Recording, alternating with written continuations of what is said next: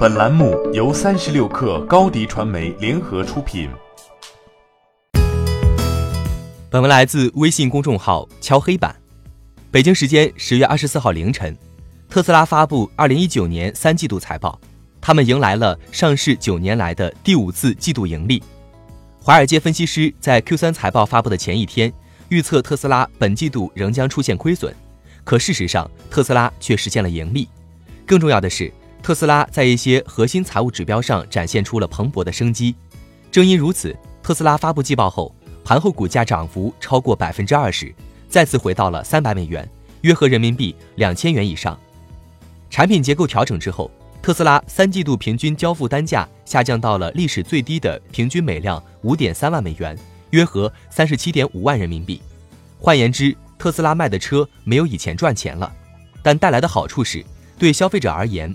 拥有一辆特斯拉的门槛变低了，特斯拉逐步过渡到了汽车行业普遍的薄利多销模式，财务状况比过去更为稳健。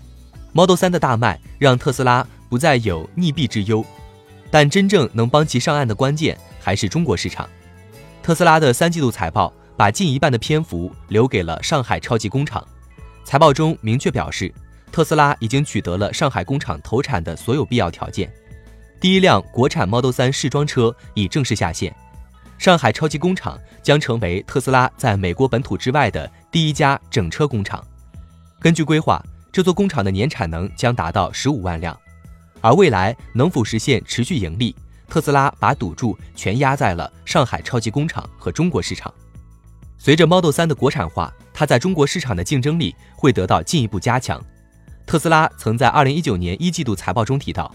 Model 3一旦实现国产，生产成本将会降低至少百分之五十。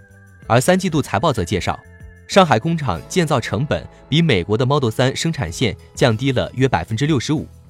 特斯拉在财报中指出，上海临港的工厂将有可能打破特斯拉有史以来的产销记录。预计到二零二零年中，特斯拉上海临港工厂将会生产九点六万辆电动汽车，而交付量则会达到九点七万辆。与此同时，特斯拉 Model Y 车型也已经提前在上海工厂完成了试生产，预计在明年夏天就会交付给中国的消费者。